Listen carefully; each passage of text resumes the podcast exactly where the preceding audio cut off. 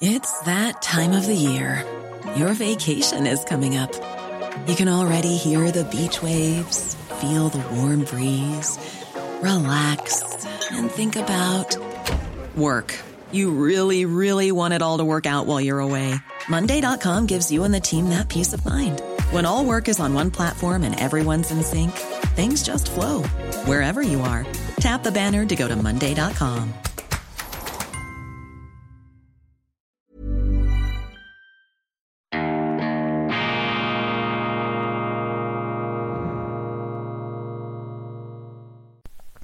Grüezi miteinander, ganz herzlich willkommen bei Weltwoche Daily, die andere Sicht, unabhängig, kritisch, gut gelaunt in den frühen Morgenstunden des Freitags, 7. Oktober 2022. Ich freue mich sehr, dass Sie da sind nach einer kurzen, aber intensiv durchschlafenen Nacht stehe ich nun hier wieder vor meinem einsamen Kameraauge und habe Erfreuliches zu berichten, zumindest am Anfang. Ich war gestern im Haus zur Freiheit in Dockenburg bei Toni Brunner, dem früheren SVP-Präsidenten und Charisma-Genie, einem übrigens auch hochbegabten Stand-up Comedian, der mit äh, großer Souveränität und augenzwinkerndem Humor durch einen bemerkenswerten Abend geführt hat. Einen Abend, der illustres Publikum in Stockenburg geführt hat, den Hochadel,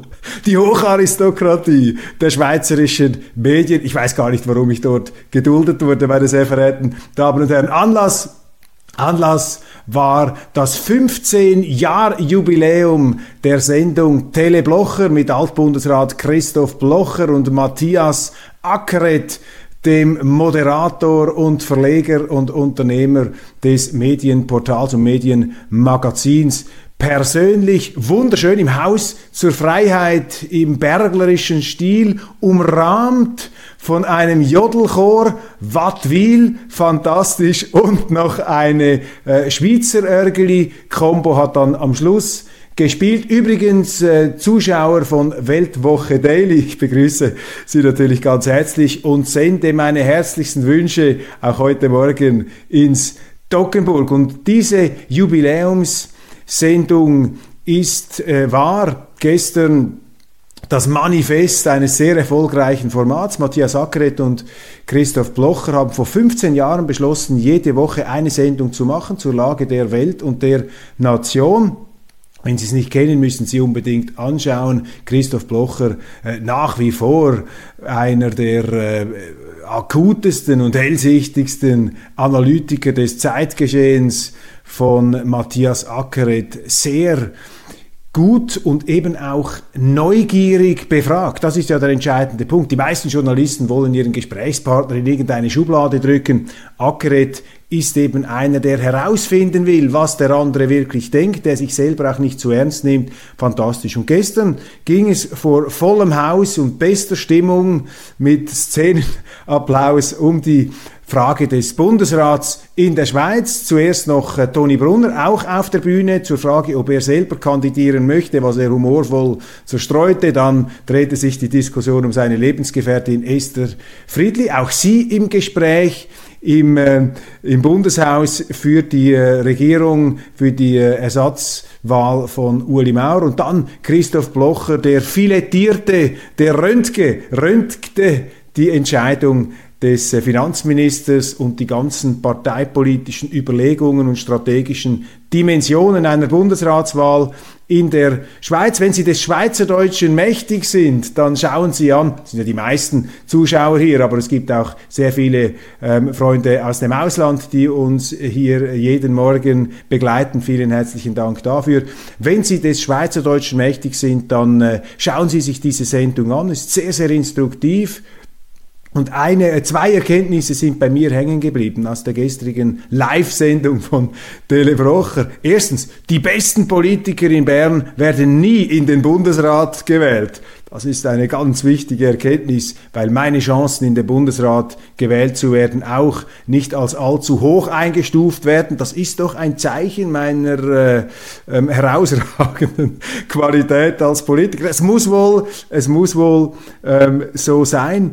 Und die zweite Erkenntnis, die zweite wesentliche Erkenntnis ist die, dass die Schweiz ein politisches System hat, bei dem niemand versteht, warum es eigentlich funktioniert. Das hat Christoph Blocher an einer wunderbaren Anekdote veranschaulicht aus einem Gespräch mit dem früheren deutschen Bundespräsidenten Richard von Weizsäcker, dem er in zwei Stunden erklärt habe, was die Schweiz sei, worauf Weizsäcker ihm sagte, er habe ihm aufmerksam zugehört, er glaube zu verstehen, wie die Schweiz, äh, wie die Schweiz äh, aufgestellt sei, aber er könne sich nicht vorstellen, dass das funktioniere. Und Blocher äh, hat daraus dann die Erkenntnis gezogen, die Schweiz ist eben die bestorganisierte Anarchie des Abendlandes, die organisierte Unordnung gewissermaßen. Und das sei der große Trumpf. Und darum ist ja die Überregulierung für die Schweiz so ein Gift. Wenn Sie eine Anarchie regulieren, dann haben Sie das Weltübel in die, äh, in die, in die Zeit äh, gebracht. Schauen Sie sich diese Sendung an, wenn Sie die Möglichkeit haben. Ich habe ja gestern mit theologischen Untertönen ein flammendes Plädoyer für die Zuversicht gehalten, für den begründeten Optimismus, und habe sehr, sehr viele Zuschriften dazu bekommen. Verzeihen Sie übrigens, dass wir die Sendung ausgewechselt haben. Es gab Befürchtungen, da sei etwas zensuriert worden. Das ist nicht der Fall. Ähm, wir haben aus technischen Gründen, weil ich nochmals eine Sendung aufgezeichnet habe, haben wir äh, einen Real-Upload, glaube ich heißt das, einen Re-Upload gemacht, ohne das zu kennzeichnen. Ich bin da nicht so virtuos unterwegs auf YouTube und das hat dazu geführt, dass von der ersten Sendung die Kommentare gelöscht worden sind. Verzeihen Sie, das hat einzig und allein damit zu tun, dass wir diese Sendung noch einmal ähm, in etwas kompakterer Form ähm, äh, auf, äh, auf den äh, Kanal gehoben haben. Also dieses Plädoyer für die Zuversicht möchte ich heute noch ergänzen mit einer etwas säkularen wirtschaftlichen Betrachtung. Ich äh, spreche ja viel mit und oft mit ähm, Experten aus der äh, Finanzwirtschaft, mit Börsenleuten, weil die in der Wirklichkeit stehen, auch mit Unternehmen und äh, die, äh, die Kurven, die, äh, die, äh, die Aktienentwicklungen beobachten und natürlich äh, die, Mar die Märkte kennen. Und die Märkte spiegeln ja das, was der Mensch ist, was er will, was er kauft, wie er seine Ressourcen ähm, verteilt, wo er etwas investiert, wo er das Geld wegnimmt, kollektives Verhalten. Sehr interessant, gibt Ihnen ein äh, gutes Bild der Wirklichkeit. Und meine These ist ja, die Welt ist nicht verloren. Siehe, die Welt ist nicht verdammt in einem berühmten Wort von Albert Anker, dem Schweizer Maler, der übrigens auch von Vincent van Gogh hoch geschätzt wurde. Die Welt ist nicht verloren und das bestätigt sich eben auch ähm, durch die wirtschaftliche, durch die volkswirtschaftliche, durch die Aktienbrille. Wenn Sie da den etwas größeren Zeitraum anschauen, ist nicht einfach nur die Fieberkurven der unmittelbaren Gegenwart, dann stellen Sie fest, meine Damen und Herren, der Mensch strebt immer nach oben. Der Mensch will eine Verbesserung für sich, für seine Familie, für sein Umfeld, für sein Land und letztlich haben die Menschen, das ist eben der Zivilisationsprozess, begriffen, dass wenn es den anderen besser geht, dann geht es ihnen eben auch besser. Und dieses äh, Höhlenmenschendenken, dieses äh, binäre Denken, dass äh, das Leben nur ein Gewinnspiel für die einen und ein Verlustspiel für die anderen ist, das haben A, die Linken, die sind in diesem falschen Denken gefangen und zweitens äh, die Kurzsichtigen, die eben nicht über den Tellerrand ihrer eigenen unmittelbaren Gegenwart hinauszublicken wagen. Der Mensch strebt immer nach ähm, aufwärts. Der Mensch möchte seinen Wohlstand, seine Umstände, sein, sein Leben, auch seine Umwelt verbessern. Er möchte, dass seine Kinder es besser haben als er. Und diese Lebenskraft, diese Lebenskraft, deren Existenz für uns ja rätselhaft bleibt, weil sie von einem Wesen ins Nichts hineingepflanzt wurde, äh, was wir nie verstehen können mit den begrenzten Verstandestätigkeiten, die wir haben. Ähm, diese Lebenskraft ist eben am Schluss verantwortlich dafür, dass die Welt nicht in der Hölle endet, dass das Ganze eben nicht den Bach runtergeht. Und das müssen wir uns immer wieder bewusst machen, denn die Menschen denken kurzfristig, sie sehen immer nur das Drama, die Sauordnung, die sie gerade umgibt und sie sehen natürlich die Irrtümer, die vielen kleinen Irrtümer, die groß ähm, erscheinen, wenn man sie von nahe ähm, ins, äh, in den Blick nimmt. Und ich will auch diese Irrtümer nicht bagatellisieren. Ich meine, diese kleinen Irrtümer oder diese Denkfehler, die können ganz gravierende Konsequenzen haben. Das ist übrigens der Grund dafür, warum ich eben die Prämisse in Frage stelle, die wir unserer ganzen Sanktionspolitik, unserer Kriegspolitik, unserer Wirtschaftskriegs- und Waffenlieferungskriegspolitik gegen Russland zugrunde liegen. Alles verbeißt sich da in die These, Putin sei ein neuer Hitler, Putin wolle die Welt erobern, Putin wolle die Sowjetunion zurück, Putin wolle die, Demokratie, die Demokratien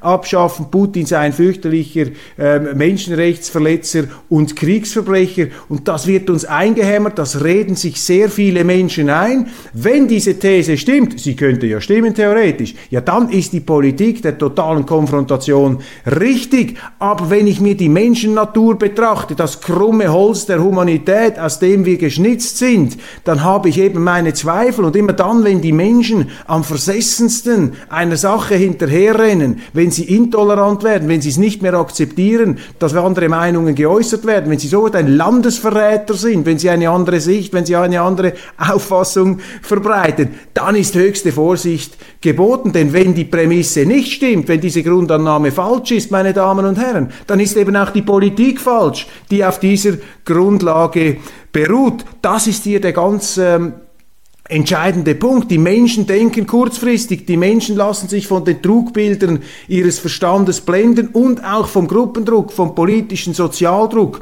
Umso wichtiger, umso wichtiger ist der Journalismus. Wir haben die Freiheit, aus diesen Zwängen herauszutreten. Wir haben die Freiheit, der äh, Gesellschaft den Spiegel vorzuhalten, die andere Sicht zu bringen. Das ist das Ziel der Weltwoche seit bald 90 Jahren. Das ist die Raison d'être, das ist der tiefe Seinsgrund, dürfte man äh, philosophisch formulieren, etwas hochgestochen, ich gebe es zu, unserer Zeitung und eben auch dieses Programmes. Und ich kann Ihnen sagen, ich bekomme ja viele Zuschriften dazu, die, äh, die sich etwas fragen, wie, wie, wie lange ich schlafe und ob es mir gut geht, wenn man diesen Lebensrhythmus hat. Ich kann Ihnen sagen, ich fühle mich bestens, ich fühle mich hervorragend und es ist für mich eine große Ehre und ein Ansporn, früh morgens, wenn da draußen noch alles dunkel ist und schläft, hier in dieses Kameraauge, in diese platonische Höhle hineinzublicken und in, meinem, in meinem noch etwas dunklen Büro versuchen, mir selber einen Reim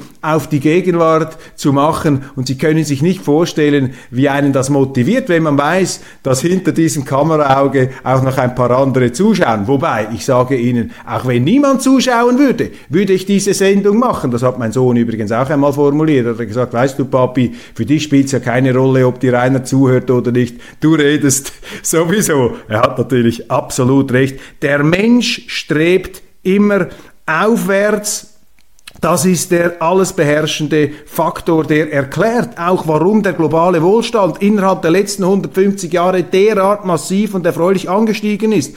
Trotz Weltkriegen und globalen Krisen. Der Mensch strebt aufwärts und will für ein materiell besseres Leben sorgen, kämpfen für sich und seine Nachkommen. Hält man sich die Börsenindizes der letzten 120 Jahre vor Augen, der zeigt nur in eine Richtung, nach oben, nur leicht und kurzzeitig durchsetzt mit kleinen Rücksätzen bzw. Rezessions- und Kriegsphasen. Trotz zwischenzeitlichen Rückschlägen, der Wissensstand kann nie verloren gehen. Wissen wird immer mehr ausgebaut, wird immer größer zum Gunsten der Menschheit und zum Gunsten des Wohlstands. Das ist ganz entscheidend. Die Menschheit ist wie ein Hirn, das sich global zusehends vernetzt und diese Vernetzung führt dazu, dass gleichzeitig das Netz immer stabiler wird. Natürlich ist es nicht ungefährdet, natürlich ist die Zivilisation eine dünne Decke, aber ich bilde mir ein, dass diese Decke immer dicker wird.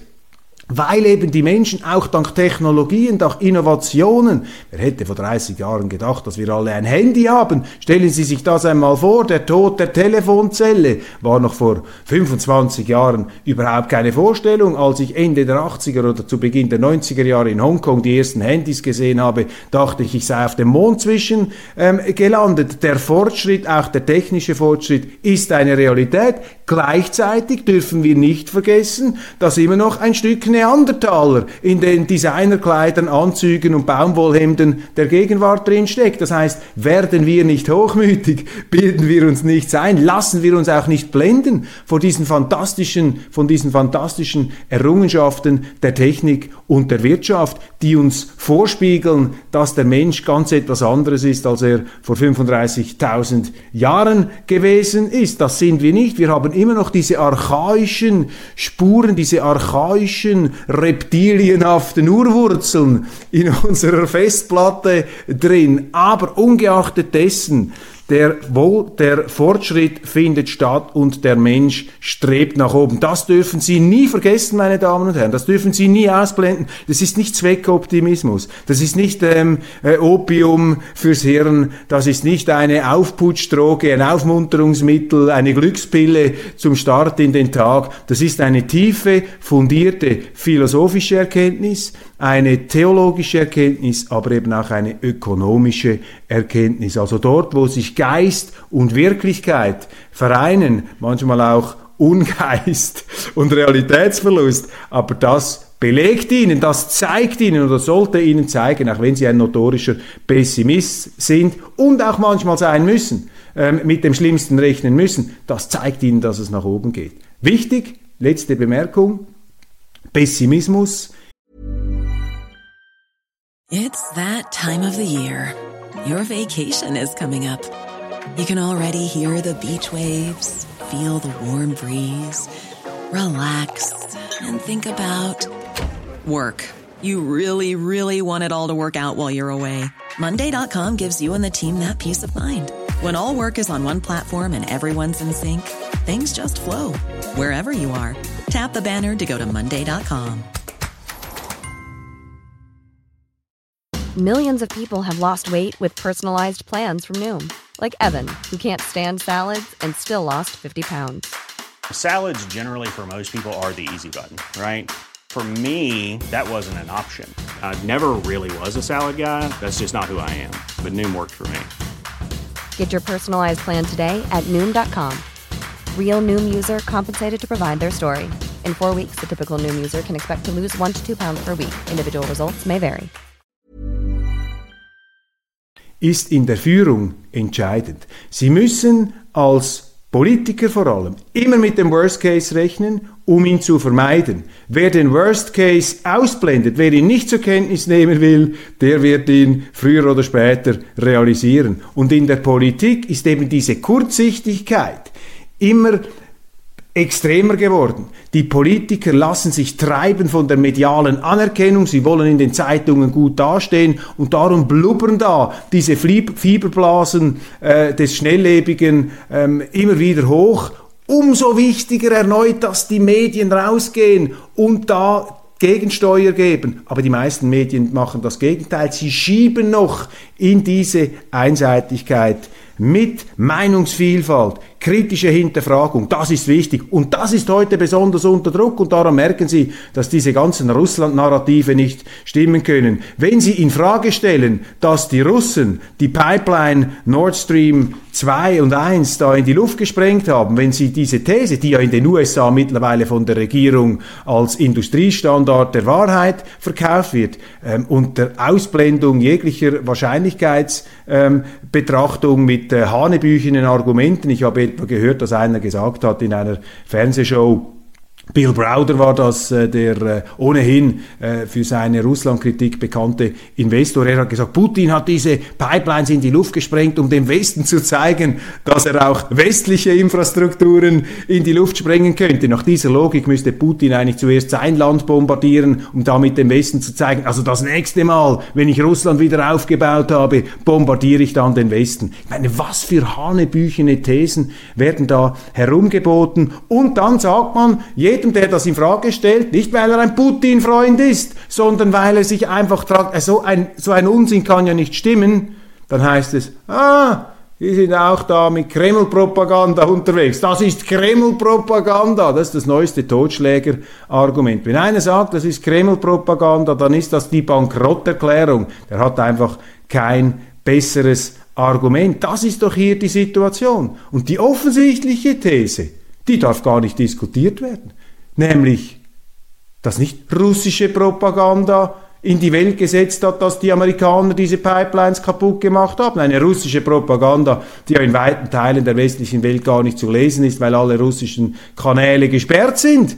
Ja, wer hat denn eigentlich gesagt? Hat Putin gesagt, dass Biden diese Pipelines in die Luft gesprengt hat? Nein. Biden hat es ja selber gesagt, der Präsident. Er hat im letzten Februar gesagt, wenn Russland einmarschiert in der Ukraine, dann werden wir Nord Stream ausschalten. Er hat nicht gesagt, wir werden es sanktionieren, wir werden es boykottieren. Er hat gesagt, wir, wir schalten das aus. We take it out. Und als er nachgefragt wurde, ja, wie will er das machen, hat er mit einer ziemlichen Entschlossenheit gesagt, wir werden sicherlich Mittel und Wege finden, um das zu stoppen. Und sein Außenministerium hat das vier Wochen vorher auch noch gesagt. Und der Plan der amerikanischen Regierung, die äh, Energielieferungen aus Russland nach Europa zu stoppen. Das ist ja nicht etwas, was mit diesem Krieg ähm, in die Welt gekommen ist, beziehungsweise mit der Eskalation dieses Krieges im letzten Februar. Da gibt's ja eine Vorgeschichte, Gesetze von 2017 zum Beispiel, den äh, United States Adversaries Act. Da steht auch drin, dass man zur Sicherung der europäischen Energieinfrastruktur die russischen Energielieferungen zurückbinden wolle. Man hat Druck gemacht auf ein in der Schweiz domiziliertes Unternehmen, auf keinen Fall diese Nord Stream 2 Pipeline zu bauen und, und, und. Das hat eine Vorgeschichte. Das heißt nicht, dass es die Amerikaner gewesen sind, aber dass sich sehr viele Leute fragen, ja, haben die Amerikaner etwas damit zu tun? Die sind ja nicht so blöde, dass sie selber in die Luft sprengen. Die würden dann einen Stellvertreter finden, einen Ukrainer oder sonst irgendein Einsatzkommando. Im Baltischen Meer sind auch schwedische Truppen unterwegs, Einsatzkommandos, Marines. Also da lässt sich immer eine Möglichkeit finden, eine Art ähm, Stellvertreter, eine Zwischenstation einzuschalten. Also diese Frage, diese Zweifel am amerikanischen Narrativ, die kommen ja auf, weil die Amerikaner selber, weil die Regierung das selber gesagt hat. Aber nein, jeder, der das in Zweifel setzt, äh, was da die, äh, äh, was da behauptet wird, Russland sei schuld, der ist ein Stiefelknecht von Putin. Vielleicht ist ja Biden auch schon gekauft von der russischen Propaganda. Auf Flüchtlingsandrang vorbereiten ist die große Story heute in der NZZ. Ähm, am Morgen in der heutigen Ausgabe nach der Pandemie sind wieder so viele Menschen unterwegs wie auf dem Höhepunkt der Flüchtlingskrise 2015-16. Der Bund will mindestens 9000 Plätze bereit machen und auch Kantone und Gemeinde, Gemeinden sind gefordert. Ich finde das großartig, dass die NZZ nun endlich auch dieses Migrationsthema, das so viele Leute bewegt, aufgreift. Früher waren wir mit der Weltwoche alleine, da hieß es dann auch, das ist SVP-Propaganda, das ist Blocher-Propaganda, das darf man ja nicht. Aber irgendwann setzt sich eben doch die Wirklichkeit durch. Und wenn die Wirklichkeit mit der Propaganda übereinstimmt, dann muss man sich vielleicht die Frage stellen, ob die Pro Propaganda näher bei der Wirklichkeit war oder ist als die Propaganda, die Gegenpropaganda, die man selber verbreitet hat. Bei der NZZ scheint diese Einsicht nun langsam durch ähm. Und äh, sie schreibt übrigens auch, gewichtet sie ebenfalls hoch. Man merkt jetzt eine richtige äh, Migrationskritik, Offensive. Die Gangkriminalität hat Schweden im Griff ungelöstes Problem der gesellschaftlichen Segregation. Schweden, wenn man so will, eine Art Zukunftsbild der ungeregelten Migration. Da merkt man, dass die ähm, ähm, Journalisten allmählich merken, dass das eine gefährliche Entwicklung ist. Lieber spät als nie, aber ich finde das toll, dass jetzt langsam auch im Mainstream diese kritischen Einsichten ankommen. Atomwaffen bringen militärisch wenig. Ja, das sind auch jetzt typische Schlagzeilen dieser Zeit. Man versucht das etwas herunterzuspielen. Mag sein, dass das äh, zutrifft. Ähm, trotz allem, man muss sich einfach bewusst bleiben, wenn man mit einer Atommacht jongliert, wenn man eine Atommacht in die Ecke treibt, dann wird es riskant. Ich möchte aber auch hier meine Zuversichtlichkeitsthese in den Raum stellen, nicht um die Gefahr wegzubürsten, nicht um sie in falscher Sicherheit zu wiegen, sondern um Ihnen mein Urvertrauen hier äh, zu signalisieren. Ich glaube tatsächlich, ich habe auch Vertrauen, Achtung, schnallen Sie sich an, das darf man nämlich heute nicht mehr sagen, ich habe auch Vertrauen bis zum Beweis des Gegenteils in die russische Gesellschaft und auch in einen Wladimir Putin. Für mich ist Putin kein neuer Hitler.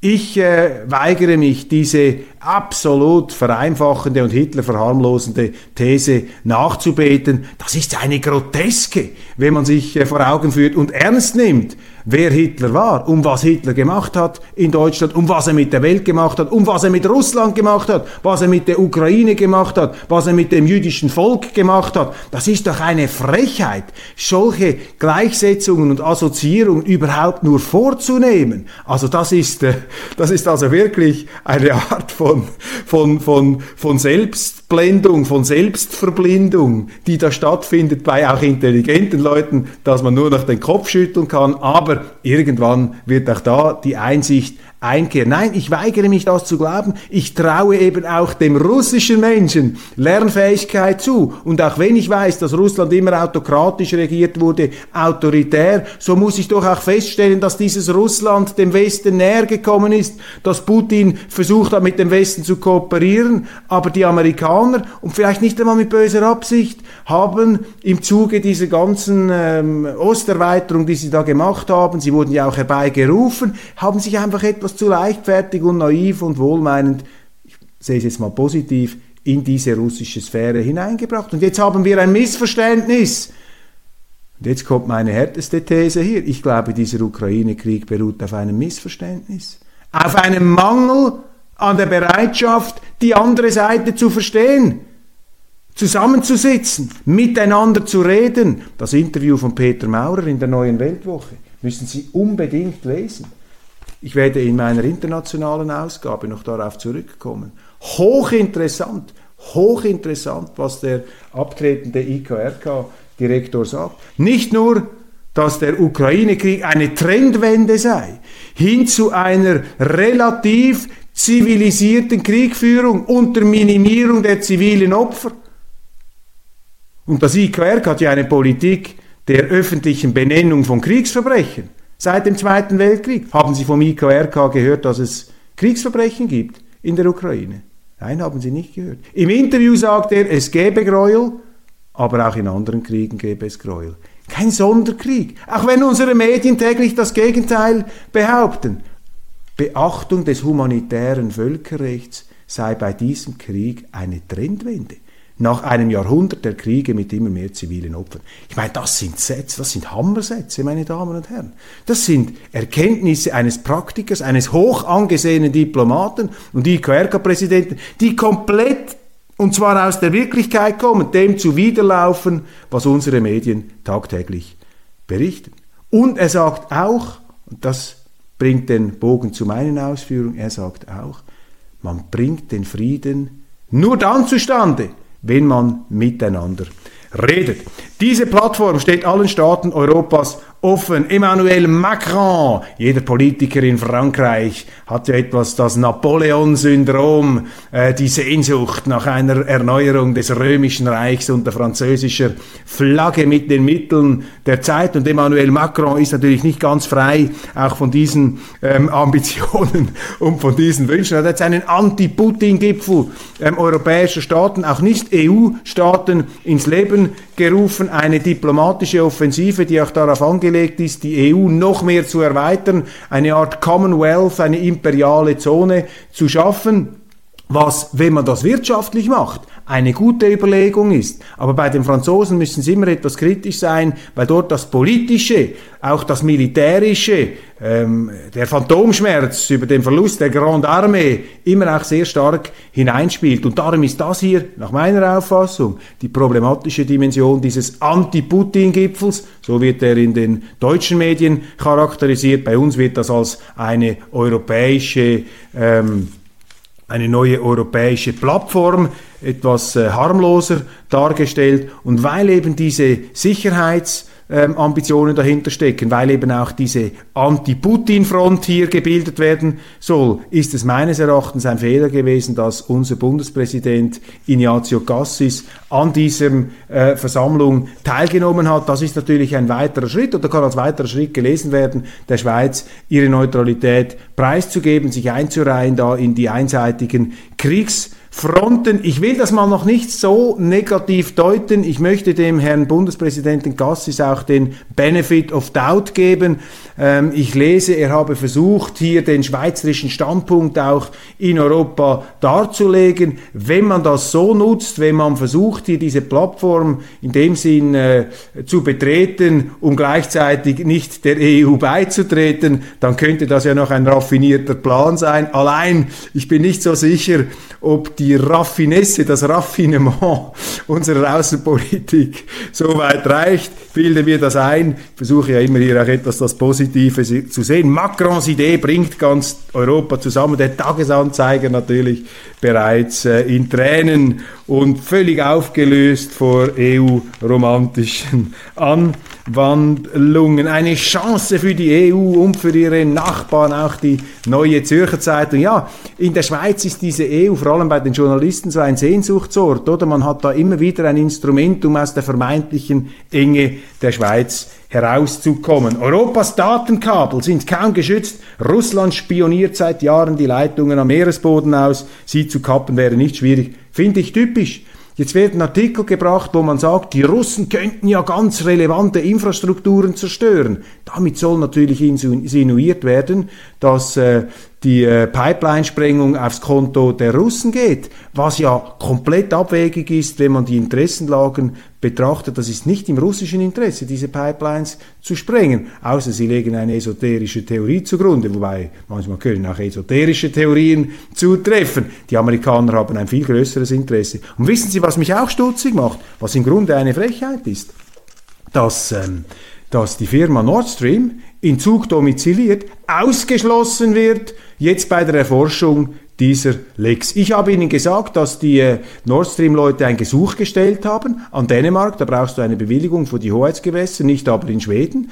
Und ähm, die Bewilligung aus Dänemark steht noch aus, die schieben sie jetzt bürokratisch auf die lange Bank, obwohl die NATO gesagt hat, man wolle es möglichst schnell aufklären. Jetzt wollten sie aus Norwegen in die schwedischen Gewässer auslaufen mit einem Erkundungsschiff, da haben ihnen die Norweger gesagt, ihr dürft jetzt nicht raus, das ist eine Sicherheitszone. In dieser Sicherheitszone sind jetzt allerdings bereits die Westalliierten dabei, die Pipeline zu untersuchen, forensisch abzuklären und ich könnte mir vorstellen, dass diese sehr einseitig besetzte Untersuchungsmission, oh Wunder, dann plötzlich unumstößliche Beweise findet, dass es Putin gewesen sein muss. Wissen Sie, an was mich das erinnert? Das erinnert mich an das wunderbare äh, Lustspiel von Heinrich von Kleist, der zerbrochene Krug. Da hat ja ein Dorfrichter eine Affäre mit einer Frau, ein Krug wird zerbrochen und der Dorfrichter ist dann mit der Untersuchung betraut von dem, was er selber verbrochen hat. Das ist hier etwas der moderne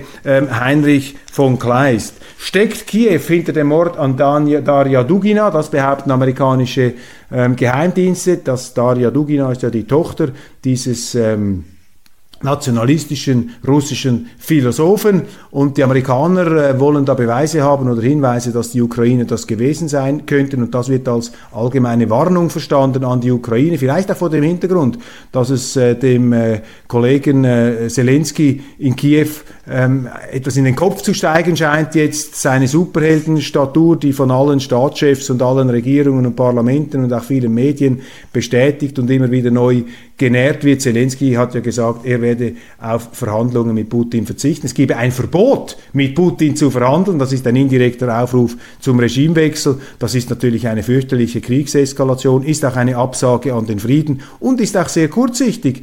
Denn wer sagt denn Zelensky, dass der, der nach Putin kommt, ähm, westfreundlicher ist? Vielleicht ist das ja ein nationalistischer Fanatiker, der dann an die Macht kommt. Das haben wir in Deutschland gesehen in den 30er Jahren. Da sind ja konservative Regierungen Regierungen am Schluss von einer Nazi-Regierung abgelöst worden. Diese Perspektive will man nicht sehen. Wunschdenken auf Seiten des Westens. Bei der Credit Suisse steigt die Fieberkurve des Misstrauens. Die Schweizer Großbank taumelt. Ich sage hier, rettet die Credit Suisse. Ich vertraue Ulrich Körner und Axel Lehmann und, und, seinem, äh, und ihrem Team. Ich wünsche der CS viel Erfolg bei der äh, Gesundung. Ich äh, gehöre nicht zu denen, der Freude hat an der CS. Ich finde äh, an der CS Wirren. Ich muss allerdings sagen, wenn man genauer analysiert, wie viel Kohle, wie viel Geld das CS-Management aus dieser Bank herausgeholt hat und gleichzeitig äh, den Aktionären Vermögensverluste zumutete, dann ist das nicht mehr Marktwirtschaft, das hat mit Kapitalismus nichts mehr zu tun. Das ist eine Frechheit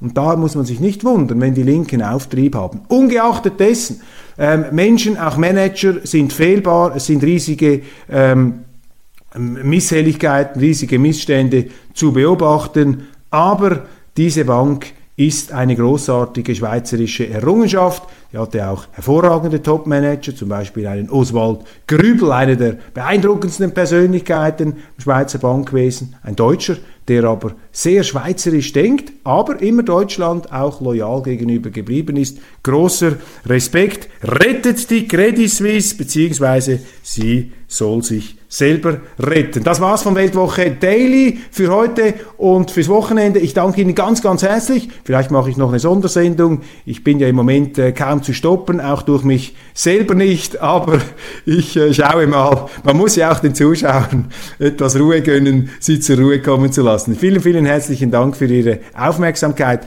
und einen äh, wunderbaren Tag.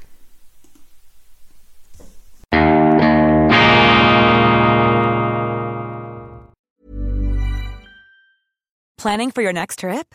Elevate your travel style with Quince. Quince has all the jet setting essentials you'll want for your next getaway, like European linen, premium luggage options, buttery soft Italian leather bags, and so much more.